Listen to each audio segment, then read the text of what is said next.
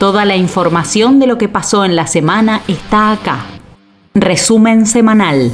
Estas fueron las noticias más importantes de la semana en Morón. Lunes. Desde esta semana y hasta el 31 de diciembre, los vecinos, vecinas y personas que trabajen o estudien en el distrito podrán votar en la Feria de Proyectos del Presupuesto Participativo. Al respecto, esto detalló el secretario de Desarrollo Territorial y Relaciones con la Comunidad, Mariano Espina. Hemos iniciado el proceso por el cual la ciudadanía de Morón debe elegir entre los proyectos presentados en las diferentes asambleas barriales realizadas en las 14 unidades de gestión comunitarias. Durante todo el mes de diciembre, los vecinos y las vecinas interesadas en elegir los proyectos eh, deberán acercarse a las unidades de gestión comunitarias. Eh, esos proyectos se convertirán en los próximos meses en realidades concretas.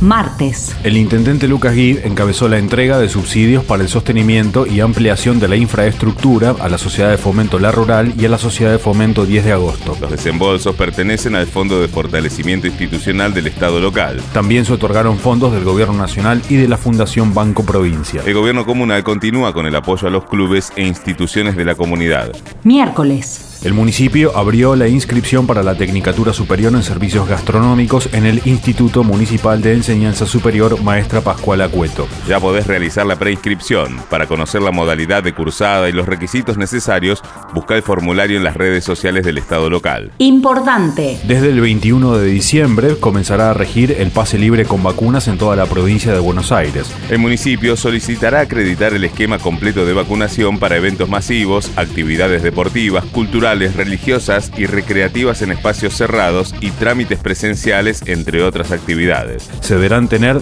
ambas dosis de vacuna por lo menos 14 días antes de los eventos. Se puede acreditar a través de las aplicaciones Vacunate PBA, Mi Argentina o el carnet de vacunación en cartón o tarjeta. Jueves finalizó la obra de ampliación de la alcantarilla de la cuenca Céspedes que permitirá mejorar el desagüe de las precipitaciones. De esta manera evitará inundaciones en los barrios de Aedo y El Palomar. La obra, que se realizó con fondos municipales, consistió en ampliar los desagües para que en días de lluvia de mediana y fuerte intensidad pueda circular el agua sin problemas. Viernes. Según los datos de la Secretaría de Planificación Estratégica Municipal, en los últimos meses, Morón comenzó un proceso de reactivación económica que se constata en mayor habilitación de comercios e industrias. Solo durante noviembre se recepcionaron 120 nuevas solicitudes. Esta cifra representa un aumento de más del 100% en comparación a octubre, que contó con un total de 57 inicios de ese trámite necesario para comenzar a operar. Al respecto, esto destacó el jefe comunal.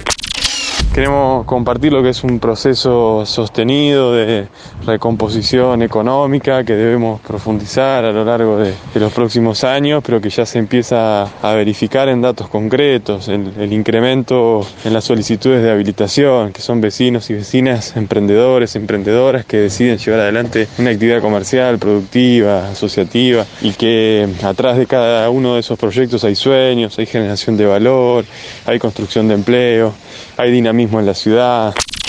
Por otra parte, el municipio otorgará un bono de 10 mil pesos a los trabajadores y trabajadoras municipales con una remuneración bruta inferior a los 70 mil pesos. La medida, dispuesta por el gobierno que encabeza Lucas Gui, alcanzará a casi 4.500 agentes que se desempeñan en tareas en la comuna, excluidos asesores, directores, subsecretarios e integrantes del gobierno municipal. Con el plus que se cobrará este mes junto al salario anual complementario, el gobierno apunta a fortalecer los ingresos de las y los trabajadores.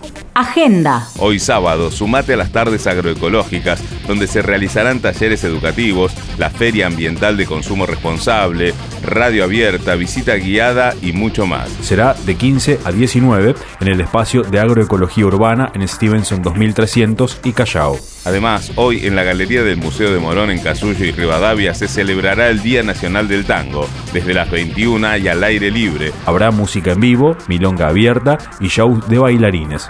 La entrada es libre y gratuita. Toda la información de lo que pasó en la semana está acá. Municipio de Morón, Corazón del Oeste.